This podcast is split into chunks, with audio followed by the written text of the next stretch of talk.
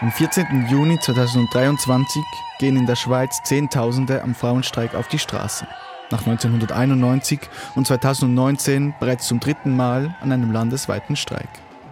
Die Frauen streiken für Frauenrechte und eine echte Gleichberechtigung, etwa bei den Löhnen. Doch die Geschichte des Frauenstreiks beginnt nicht 1991, sondern bereits 1959. Damals stimmen die Schweizer Männer erstmals auf nationaler Ebene über die Einführung des Frauenstimmrechts ab und lehnen es wuchtig ab. Damit bleibt eine Hälfte der Bevölkerung weiterhin politisch rechtelos und die Schweiz höchstens eine halbe Demokratie.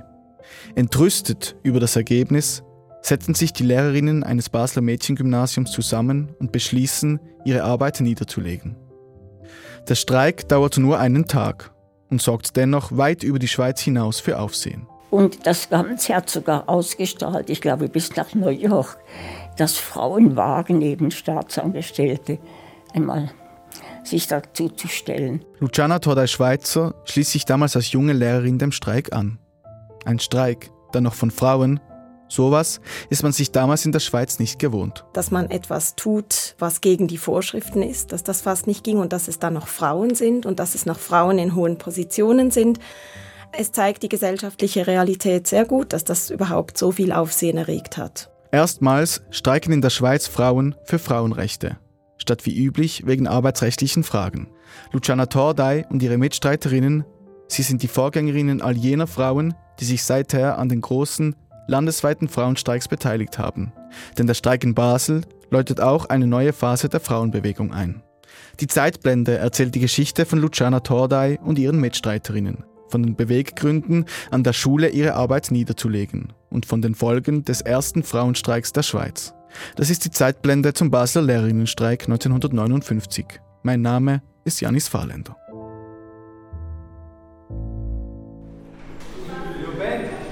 Gewusel im Gymnasium Leonhard in Basel. Die Glocke ruft zur letzten Stunde vor der Mittagspause. Schülerinnen und Schüler laufen durch die Gänge in die Klassenzimmer. Das Schulhaus steht mitten in der Stadt, oberhalb des zentralen Barfüßerplatzes. Es ist ein altes Schulhaus, im Jugendstil gebaut, mit hohen, breiten Gängen und Parkettfußboden. Im Februar 1959 ist die Stimmung in der Pause zwischen den Lektionen wohl eine andere. Damals ist das heutige Leonhard noch ein reines Mädchengymnasium. Es ist die Zeit, in der die Männer das Sagen haben. Auch am 1. Februar 1959. Am letzten Samstag und Sonntag hatten in einer eidgenössischen Volksabstimmung die Stimmbürger zum ersten Mal Gelegenheit, sich auf gesamtschweizerischer Ebene über das Stimm- und Wahlrecht der Frau in eidgenössischen Angelegenheiten auszusprechen. Die diesbezügliche Verfassungsänderung wurde abgelehnt. Es ist ein wuchtiges Verdikt. Zwei Drittel stimmen beim ersten Versuch gegen die Einführung des Frauenstimmrechts. Nur die drei welschen Kantone Genf, Neuchâtel und Waadt sprechen sich dafür aus. Ein Nein ist zwar erwartet worden. Schließlich sind bisher sämtliche Versuche, das Frauenstimmrecht auf kantonaler Ebene einzuführen, ebenfalls gescheitert. Doch das Verdikt der ersten landesweiten Abstimmung ist in seiner Deutlichkeit dann doch überraschend. Die Befürworterinnen und Befürworter sind ernüchtert. Die Schweiz bleibt ohne Frauenstimmrecht eine Insel in Europa. Der darauffolgende Montagmorgen ist kein gewöhnlicher. Luciana Tordei-Schweizer kommt ganz normal zur Arbeit. Sie ist Lehrerin am damaligen Mädchengymnasium Kohlenberg. Und dann am Montag, weiß ich noch gut, kamen wir ins Lehrerzimmer. Und damals gab es zwei Lehrerzimmer. Eines für Männer, eines für Frauen. Und dazwischen eine Verbindungstüre, aber auch separate Eingänge. Und dann hat Ruth Kaiser gesagt, so, jetzt müssen wir reagieren. Ruth Kaiser, ehemalige Konrektorin und damals trotz Pensionierung immer noch an der Schule tätig, bringt die Idee eines Streiks ins Spiel. Sie ist eine langjährige Kämpferin für das Frauenstimmrecht. Schnell wird eine Liste erstellt, in der sich alle eintragen, die mitmachen wollen. Auch Luciana Tordai macht mit, als jüngstes Mitglied des Kollegiums. Und ich habe mich eingeschrieben, wissen Sie nicht, weil ich, ich hatte mich noch nicht sehr damit beschäftigt, aber einfach aus Kollegialität war normal. Ihr selbst bedeutet das Frauenstimmrecht damals nicht allzu viel. Doch schon nur aus Respekt vor ihren älteren Kolleginnen, die sich teilweise seit Jahrzehnten dafür einsetzen, schließt sie sich dem Streik an. Die Lehrerinnen beschließen geschlossen, am nächsten Tag nicht zur Arbeit zu erscheinen und vereinbaren darüber Stillschweigen. Niemand sollte frühzeitig vom Plan erfahren und ihn so in Gefahr bringen, schon gar nicht ihre männlichen Lehrerkollegen. Damit nichts auffällt, bereitet Luciana Tordai Schweizer ganz normal den Unterricht für den nächsten Tag vor. Da war ich also schon nervös. Das ist ja klar, ich wusste ja nicht, was die anderen machen. Und so viel habe ich schon realisiert, dass ich die Stelle riskierte nicht. Als Staatsangestellte durften wir nicht streiken. Und trotzdem bleibt sie am nächsten Tag zu Hause. Genauso wie alle anderen Lehrerinnen, die an diesem Tag hätten arbeiten müssen. Die Schülerinnen und der männliche Teil des Kollegiums nehmen es am nächsten Tag überrascht zur Kenntnis, wie dieser Radiobeitrag von Radio Bero Münster zeigt. Was passiert ist, das soll uns schnell eine Schülerin sagen vom Meitli-Gymnasium in Basel. Als ich nämlich durchgegangen bin beim Meitli-Gymnasium, habe ich keine Schülerinnen gesehen, überhaupt niemand, auch keine Lehrer. Es war wie ausgestorben, das Haus war leer. Also von 8 bis 9 haben wir Englisch gehabt bei einem Lehrer, aber am Viertel vor neun ist plötzlich sind alle Türen aufgerissen worden und es hat geheißen, jetzt zeigen wir aus, weil die Lehrerinnen nicht gekommen sind, denn sie haben gestreikt wegen dem Frauenstimmrecht und überhaupt keine Lehrerin da gewesen. Und dann haben wir heimgehen. Ja, aber die Lehrer sind ja dort gewesen. Sind die dann aus Solidarität auch heimgegangen, oder was ist dort gewesen? Ja, ja, die haben gesagt, sie müssen sich den Frauen beugen. Das ging nicht ohne Frauen und nachher sind auch die Lehrer heim. Einzig der Rektor, selbst ein überzeugter Unterstützer des Frauenstimmrechts, wird mit einem Brief eingeweiht. Um 9 Uhr schickt er alle nach Hause, Schülerinnen und Lehrer. Luciana Tordai weiß zu diesem Zeitpunkt noch nicht, ob sich die anderen, wie sie auch, an den Streikaufruf gehalten haben. Unruhig sitzt sie in ihrer kleinen Wohnung am Spallenberg, nur wenige Schritte vom Schulhaus entfernt. Um 10 Uhr klingelt es an ihrer Türe. Habe ich hinausgeschaut aus dem ersten Stock und da stand eine ganze Klasse, die bei mir damals eine Geschichtsstunde gehabt hätte. Und dann habe ich, ich dachte, ich kann sagen, was ist los? Der Rektor hat die Schule geschlossen und uns nach Hause geschickt. Erleichterung bei Luciana Tordai. Jetzt weiß sie, der Streik hat geklappt. Sie bittet die Schülerinnen zu sich in die kleine Einzimmerwohnung. Und dann haben die sich auf den Boden gesetzt. Und ich hatte zum Glück noch genug Salzstängel im Haus. Und dann habe ich ihnen die Geschichte einfach erzählt, damit sie wissen. Und vor allem dachte ich dann, erfahren auch ihre Familien, was los ist nicht. Und gegen 12 Uhr sind sie gegangen, quietsch vergnügt. Kaum sind die Schülerinnen weg, schaltet Tordai ihr Radio ein und stellt etwas verdutzt fest, sogar das damalige Schweizer Radio Bero Münster berichtet. Und das Erste, was sie sagten, war, es ist etwas Unglaubliches geschehen. Am Mädchengymnasium in Basel-Stadt streiken die Lehrerinnen. Und da muss ich sagen, war ich wahnsinnig stolz. Ein Streik in den 50er Jahren, das sorgt für Aufregung. Denn in dieser Zeit sind Streiks etwas Unübliches, ja gar Revolutionäres. Dass dann auch noch Frauen streiken, die damals große Teile der Bevölkerung als politisch unmündig betrachtet, verstärkt diesen Effekt nur noch, wie Noemi Crane-Merz feststellt. Die Historikerin arbeitet an der Universität Basel und hat zur Schweizer Frauenbewegung und zum Basel Lehrerinnenstreik geforscht. Dass das so viel ausgelöst hat, das zeigt, wie die Situation damals war, wie erstens ein Streik gesehen wurde, dass man etwas tut, was gegen die Vorschriften ist, dass das fast nicht ging und dass es dann noch Frauen sind und dass es noch Frauen in hohen Positionen sind. Es zeigt die gesellschaftliche Realität sehr gut, dass das überhaupt so viel Aufsehen erregt hat. Und es kommt vieles zusammen, was dem Rollenbild der 50er Jahre widerspricht. In dieser Zeit geht es in der Schweiz wirtschaftlich vorwärts. Viele Familien auch aus der Arbeiterschicht können sich nun das Einernährermodell leisten. Der Vater geht arbeiten, die Mutter bleibt zu Hause, im Haushalt und bei den Kindern. Dieses Ideal besteht zwar schon länger, doch in den 50er Jahren ermöglichen die wirtschaftlichen Zustände es vielen Familien, das Modell auch wirklich zu leben. Und das führt zusammen mit einem konservativen Klima dazu, dass viele traditioneller werden. Gleichzeitig ist es fast verpönt für Frauen zu arbeiten. Also es gibt Frauen, die arbeiten wenn sie es nicht müssen, wenn sie nicht darauf angewiesen sind. Es gibt keine externe Kinderbetreuung. Die Rollen sind sehr klar verteilt. Dass es trotz dieses gesellschaftlichen Klimas in einer Schule zum Streik kommt, sei kein Zufall. Die Lehrerinnen verkörpern das Gegenmodell zum gängigen Frauenbild dieser Zeit, sagt Historikerin Noemi Crane. Viele Lehrerinnen waren in den Frauenstimmrechtsverbänden vertreten. Sie waren alleinstehende intellektuelle Frauen. Und natürlich war das die Gruppe, die vor allem ähm, fürs Frauenstimmrecht gekämpft hat. Also sie waren sehr gebildet, sie waren sehr intellektuell, sie waren sehr intelligent und trotzdem entmündigt. Das beschreibt auch Luciana Tordai, wenn sie über ihre damaligen Kolleginnen spricht. Es war ein solches Ereignis, dass sie angestellt waren an einem Gymnasium, eine volle Stelle hatten, zu einer Zeit, wo es für Frauen noch nicht selbstverständlich war, in leitenden Stellungen zu sein. Und einige dieser Frauen waren so gescheit, die wären heute an der Uni eine Professorin, wissen Sie.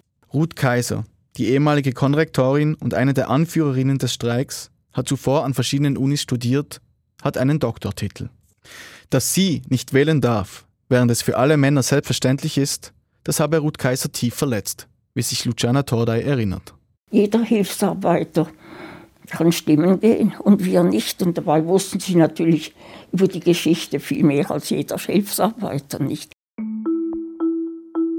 Ruth Kaiser, genauso wie andere Lehrerinnen, kämpfen zum Zeitpunkt des Streiks schon jahrzehntelang für die Einführung des Frauenstimmrechts.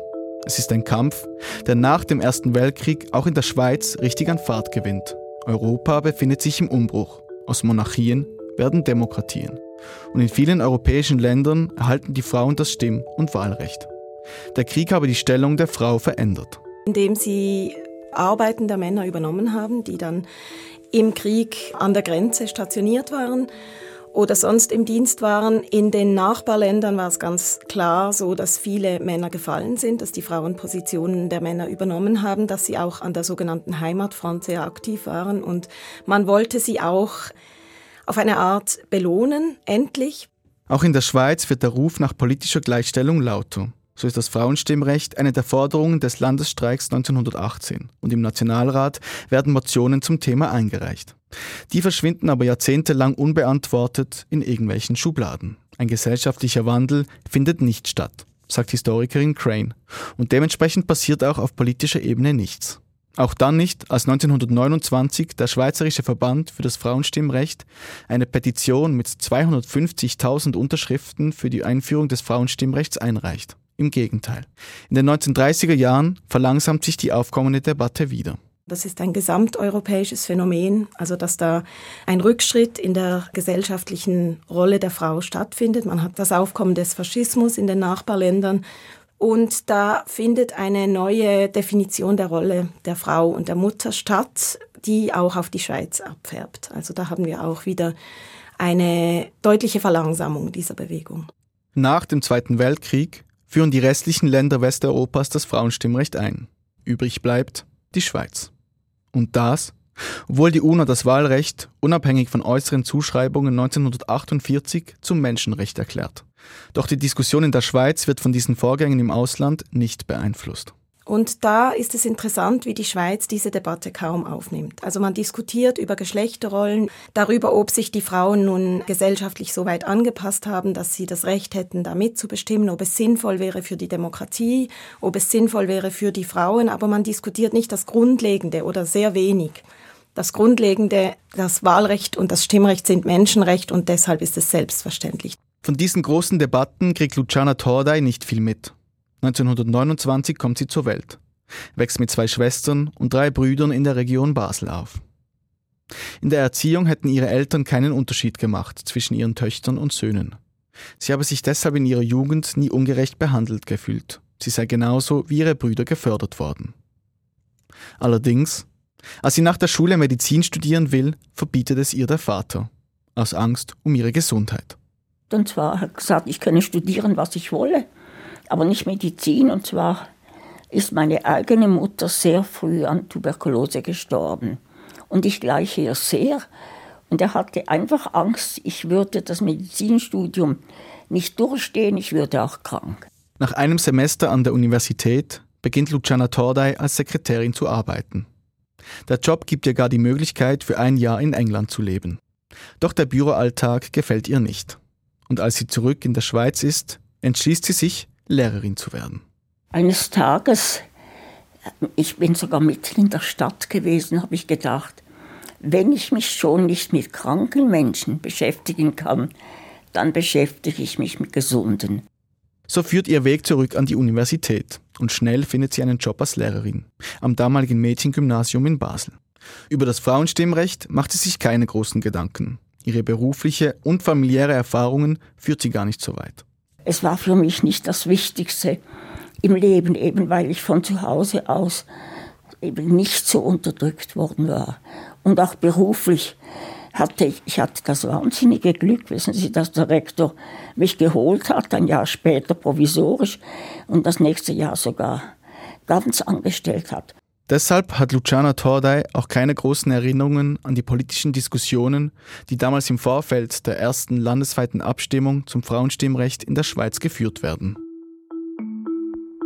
Denn Ende der 50er Jahre kommt endlich Bewegung in die Sache. Die Forderungen, die schon Jahrzehnte davor gestellt wurden, lassen sich nicht weiter ignorieren.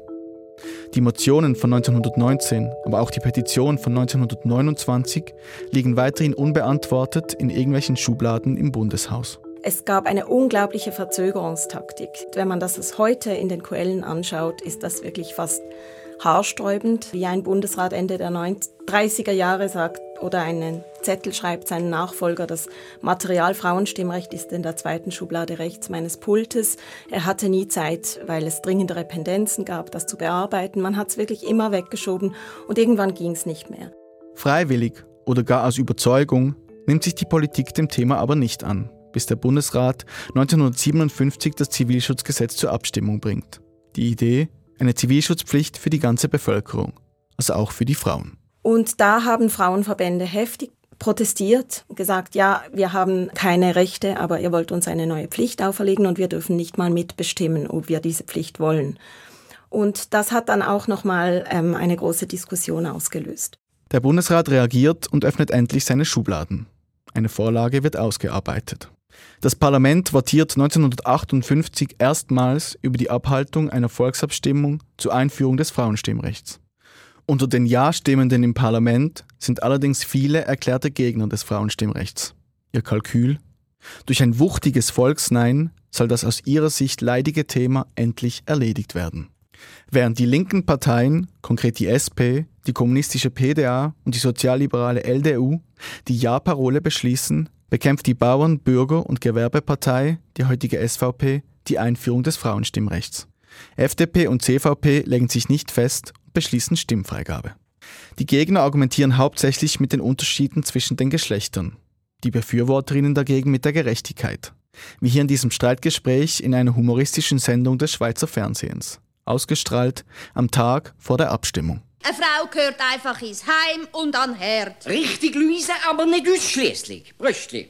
Brüstli?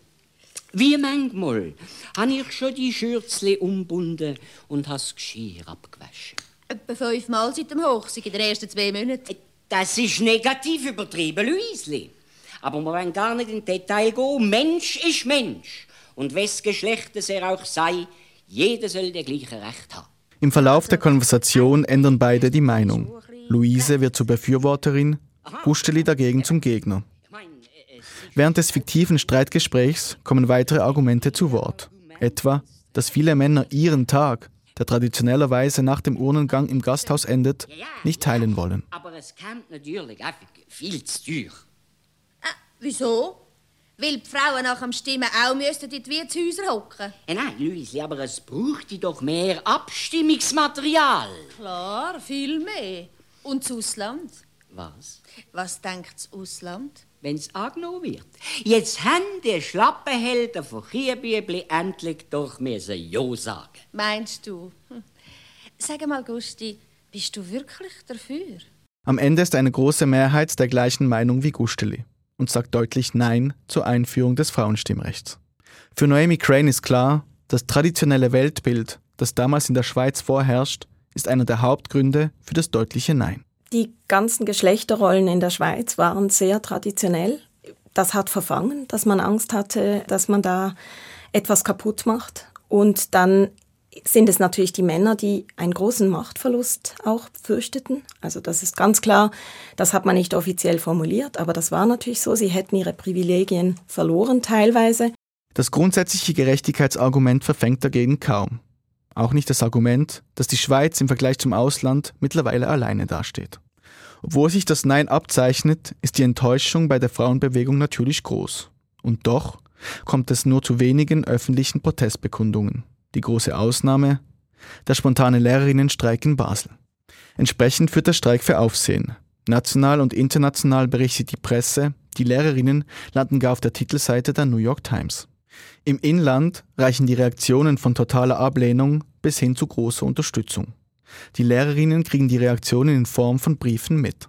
Negative, fast alle anonym. Die positiven unterschrieben und Leute haben Geld geschickt, weil sie dachten, wir müssen vielleicht eine Buße bezahlen und andere haben Blumen und Kuchen geschickt. Nicht. Bei den Zuschriften überwiegen die positiven Reaktionen klar. Genauso wie bei den männlichen Berufskollegen an der Schule. Die Kritik, die auch öffentlich geäußert wird, ist dagegen oft unter der Gürtellinie, sagt Noemi Crane. Die Frauen würden sich wie kleine Kinder benehmen. Man hat ihnen quasi eben die Mündigkeit abgesprochen und ähm, argumentiert, ja, da sieht man ja, dass sie eben nicht reif sind für das Frauenstimmrecht, für eine Demokratie. Das war wirklich sehr, sicher auch sehr verletzend für diese hochintelligenten und hochgebildeten Frauen. Viele Kritiker argumentieren damit, dass sich das für Frauen nicht gehöre. So schreiben die Basler Nachrichten am Wochenende nach dem Streik. Männer mögen auf Männerart kämpfen, Frauen werden auf frauliche Art weiterkommen.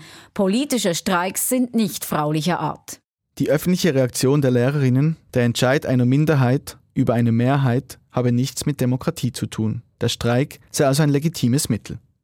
In der Basler Politik wird die Aktion mehrheitlich negativ aufgefasst. Der Regierungsrat spricht von einer sinnlosen Aktion. Das Erziehungsdepartement lädt die Lehrerinnen zu einer Anhörung ein. Luciana Tordai ist Teil der Delegation, die sich vor der Inspektion erklärt. Und dort stoßen sie unerwartet auf viel Wohlwollen, erinnert sich Luciana Tordai. Sie haben dann schon etwas geschrieben, aber was sie geschrieben haben, war nicht ein Verweis, wie das der Erziehungsdirektor, ich glaube Jocke hieß er, erwartet hatte, sondern es war im Grunde eine Würdigung. Die Inspektion teile die Empörung der Frauen, steht da im Verweis, und betrachtet den Streik als legitime Form des Freiheitskampfes. Am Ende werden die am Streik beteiligten Frauen mit einem symbolischen Lohnabzug für einen Tag bestraft und die Sache ist damit erledigt. Die Sache mit dem Frauenstimmrecht, die ist dagegen alles andere als erledigt. In den Folgejahren wird das Frauenstimmrecht in mehreren Kantonen auf kantonaler Ebene eingeführt. 1966 schließlich auch in Basel-Stadt, als erster Kanton der Deutschschweiz. Darauf habe ich etwa 40 Jahre gewartet, oder noch länger seit der Schulzeit, dass es endlich so weit ist. Auch der Frauenstreik am Basler Mädchengymnasium dürfte bei dieser Entwicklung eine Rolle gespielt haben, indem er die Öffentlichkeit auf die große Ungerechtigkeit aufmerksam machte. When the truth is found to be in den 60er Jahren kommt es auch zu einem gesellschaftlichen Wandel. Weltweit entstehen neue politische Bewegungen. Und auch die Frauenbewegung verändert sich. Die sogenannte zweite Frauenbewegung kommt auch in der Schweiz an. Und die jungen Feministinnen unterscheiden sich von ihren Vorgängerinnen. Sie sind kompromissloser und konfrontativer. Man könne daher sagen, dass der Lehrerinnenstreik, der von langjährigen Repräsentantinnen der ersten Frauenbewegung ausgeführt wird, die neue Frauenbewegung etwas vorwegnimmt. Und genau darin liegt auch die politische Sprengkraft des Streiks.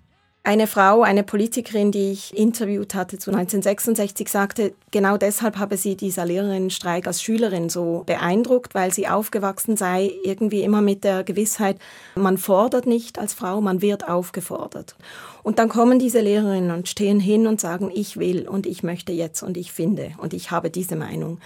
Und das hat junge Frauen sicher beeinflusst. Als Ende der 60er Jahre das Frauenstimmrecht immer noch nicht Tatsache ist, gehen die alten und die jungen Feministinnen gemeinsam auf die Straße und schrecken damit die Politik auf. Habt Vertrauen mit den Frauen.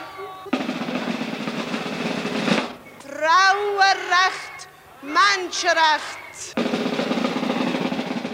Der sogenannte Marsch auf Bern läutet die Endphase im Kampf um das Frauenstimmrecht ein. Nun geht es plötzlich schnell. 1971 kommt es erneut zur Abstimmung und dieses Mal gibt es kaum Gegenwehr. Die Schweizer Frauen erhalten so 123 Jahre nach den Männern volle politische Rechte und die Schweiz wird zur richtigen Demokratie. Oft wird gesagt, die direkte Demokratie sei schuld an der späten Einführung des Frauenstimmrechts. Im Unterschied zum Ausland musste hierzulande schließlich eine Mehrheit der männlichen Stimmbevölkerung überzeugt werden. Diese Erklärung greife aber zu kurz, denn die Politik und die Verwaltung machten jahrzehntelang alles, um die Einführung des Frauenstimmrechts zu verzögern und zu verhindern, sagt Noemi Crane von der Universität Basel. Es gab sehr viele Männer, die sich sehr aktiv gewehrt haben. Und das Ignorieren hat ja bis zu einem gewissen Grad auch diesen, also da verwehrt man es eben auch fast aktiv, weil wenn man es nicht unterstützt, passiert nichts. Der richtige politische Wille, diese Ungerechtigkeit zu ändern, der habe bis zuletzt nicht bestanden. 1971 ist der Druck dann einfach zu groß, nicht zuletzt auch aus dem Ausland. Luciana Tordai sagt, sie habe sich über die Einführung des Frauenstimmrechts gefreut. An ihre erste Abstimmung erinnert sie sich aber nicht mehr. Sie weiß aber noch, dass sie gegangen ist, wie auch danach immer. Ruth Kaiser, die Anführerin des Lehrerinnenstreiks, sie hat den Tag dagegen nicht mehr erlebt. Und das tut mir sehr leid, denn Ruth Kaiser, die eigentlich die treibende Kraft war, hat das nicht mehr erlebt. Sie ist drei Jahre vorher, sie fuhr viel Velo und ist von einem Lastwagen angefahren worden und gestorben. Sie wurde tödlich verletzt. Sie hat das leider nicht mehr miterlebt. In der Schule, in der Ruth Kaiser jahrelang unterrichtet hat, lebt ihr Erbe aber weiter.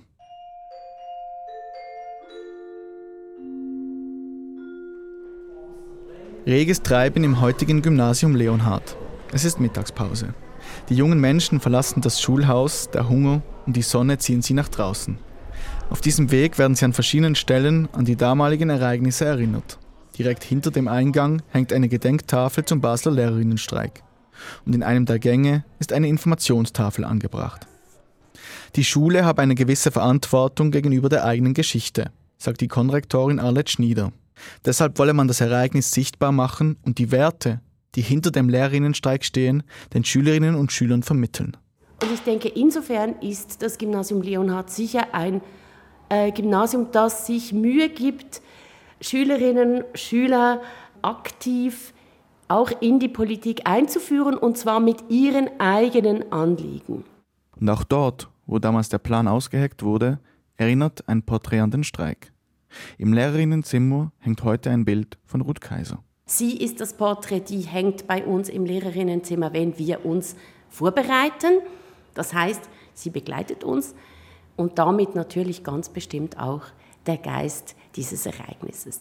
Demnächst soll die langjährige Frauenrechtlerin auch mit einer eigenen Straße in Basel geehrt werden.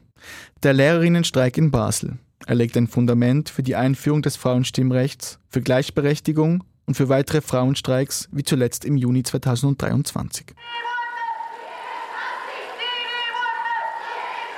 In der Größe seien die damaligen Ereignisse in Basel mit den neueren Streikbewegungen natürlich nicht vergleichbar, sagt Noemi Crane. Und doch seien sie sich in ihrer Art sehr ähnlich. Weil es eben auch nicht ein arbeitsrechtlicher Streik war. Die meisten Streiks in den 20er Jahren, da ging es um Lohnerhöhungen, um Gesamtarbeitsverträge. Es hatte ganz klar mit der Arbeitssituation zu tun. Und bei diesen Frauen war das nicht der Fall. Es ging um etwas Grundsätzliches. Sie haben nicht gestreikt, wir wollen jetzt etwas anderes, sondern wir sind empört über unsere jetzige Situation. Und ich denke, in dem Sinn kann man da schon eine Kontinuität sehen. Luciana Tordai ist heute nicht mehr politisch aktiv. So hat sie auch nicht mehr an einem der drei landesweiten Frauenstreiks der letzten 30 Jahre teilgenommen. Die Bewegung, die sie und ihre Kolleginnen vor mehr als 60 Jahren quasi vorgelebt haben, unterstütze sie aber voll und ganz. Aber ich finde es richtig, dass es weitergeht. Und ich finde, ich habe meinen Teil geleistet. Also andere sollen jetzt kämpfen, nicht. Aber es ist schon richtig, es ist absurd, wie Frauen, wie sie schlechter gestellt werden, nicht. Und dass man heute ebenso sich wehren kann, finde ich richtig.